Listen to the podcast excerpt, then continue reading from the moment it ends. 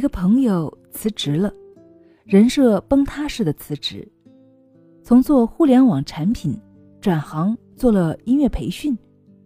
学市场营销的他，两年前来到北京，在一家创业公司做产品，做的其实还不错，工资也不菲。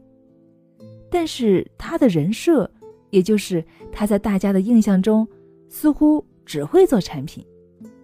他递交辞职信的时候啊，还特别戏剧。领导问他，下一份工作准备去哪儿呀？他说。自己办了个音乐培训学校，准备教学生弹吉他去。什么？领导的下巴差点没脱臼。对他说：“你想明白了吗？这些夸的。”他说：“想清楚了。”这回换领导，没说话了，签了字。他看到领导的眼神里透着这样一句话。你会音乐吗？靠谱不靠谱啊？有疑惑也无可厚非呀。只是领导不知道的是，他从来北京的第一天起就开始自学吉他了，就自己在房间里打开视频，跟着电脑学，一学就坚持了两年多。这两年里面，他组过乐队，还参加过比赛，从弹奏一首简单的乐曲。到能够弹奏复杂的歌谣，直到发现自己很爱音乐，并且可以通过音乐来谋生。于是他跟几位做教育培训的老师合作，招了第一期的班。他用业余时间去授课，第一批学生很喜欢他，还给他介绍了不少的生源。就这样，他们开了第二期、第三期，直到他发现自己没有坐班的时间了。他决定辞职。公司的同事说他是个天才，什么都会，而他知道，这世上哪会有什么毫无准备的横空出世呀？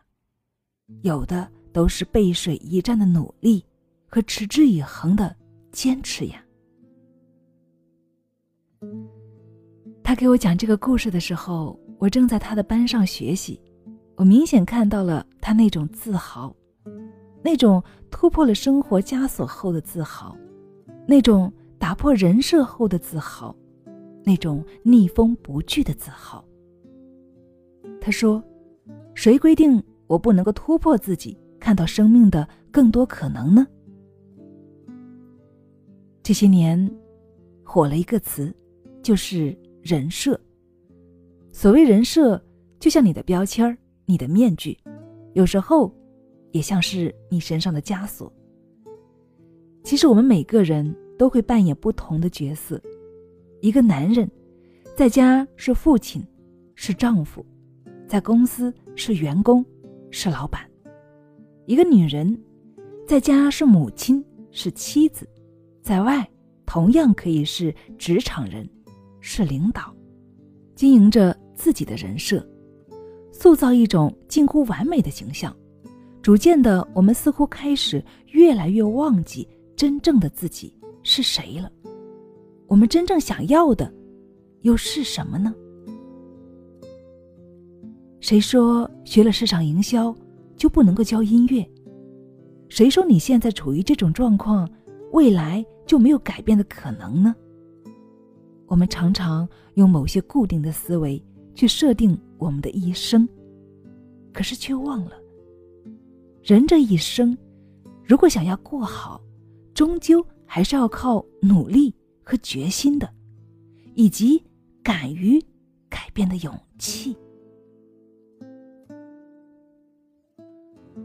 我经常会鼓励身边的人去追寻自己想要的，可很多人觉得，我已经是目前这个状态了。不可能改变了吧？可是，你是否有问过自己：如果你学的是不喜欢的专业，为什么不愿意在课后去自学另一项技能呢？为什么你明明喜欢那个专业，却不愿意在背后努力的去接触那个领域呢？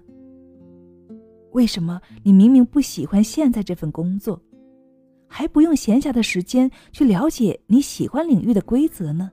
为什么？为什么呢？我们太容易被这些设定弄得焦头烂额，困得动弹不得了，不是吗？心理学上有个特别有趣的实验：当你手上拿着一杯水，接下来你要干嘛？答案很多，有人说喝了，有人说倒了，有人说泼到什么地方去吧。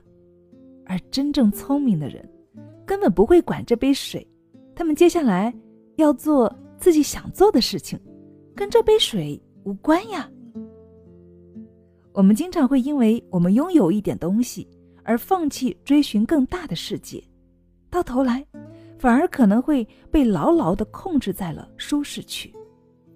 而那些看起来在轻松跨界的人，谁也不知道他们经受过多少煎熬。付出过多少努力，更重要的是，他们需要多少勇气，才能够改变自己不满意的轨迹，过上自己想要的生活。我们总喜欢用一些标签化的东西去限制人生，因为这样更容易记住别人，也更容易辨别自己。于是，我们常常在这样一个个的标签中丢掉了自己。忘记了，其实我们可以成为自己想要成为的样子。此时此刻，你有没有想到你自己的故事呢？是怎样的一种情况呢？我倒是想到我自己了，想到当年我在做策划的时候，天天不停的去想创意，不停的去谈客户。去 PK，去提案，然后一次次失败，一次次受打击，直到后来，我在播音中找到了自己的乐趣，在分享中找到了自己的价值。也就是从那个时候开始，我决定跨界，一口气跨到了主播，跨到了自媒体，所以今天。我也有幸通过声音与亲爱的你相识、相遇了。亲爱的朋友，你认同这句话吗？生命的美好不就是因为它具备无限的可能吗？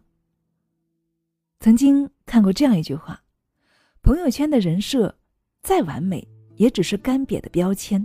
一个真实的自我建立在丰盈生活、真实奋斗的基础之上。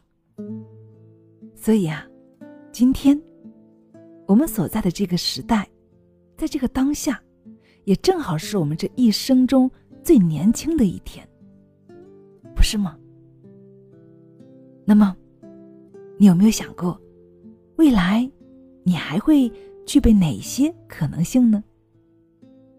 不要忘记，你还那么年轻，别早早的框定了自己的人生，勇敢的。去和那个真实的自己见上一面吧，那个自己或许会更美呢。好了，亲爱的们，我是清新。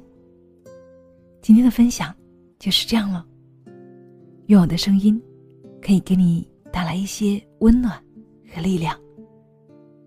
祝你晚安，我们明天。再见。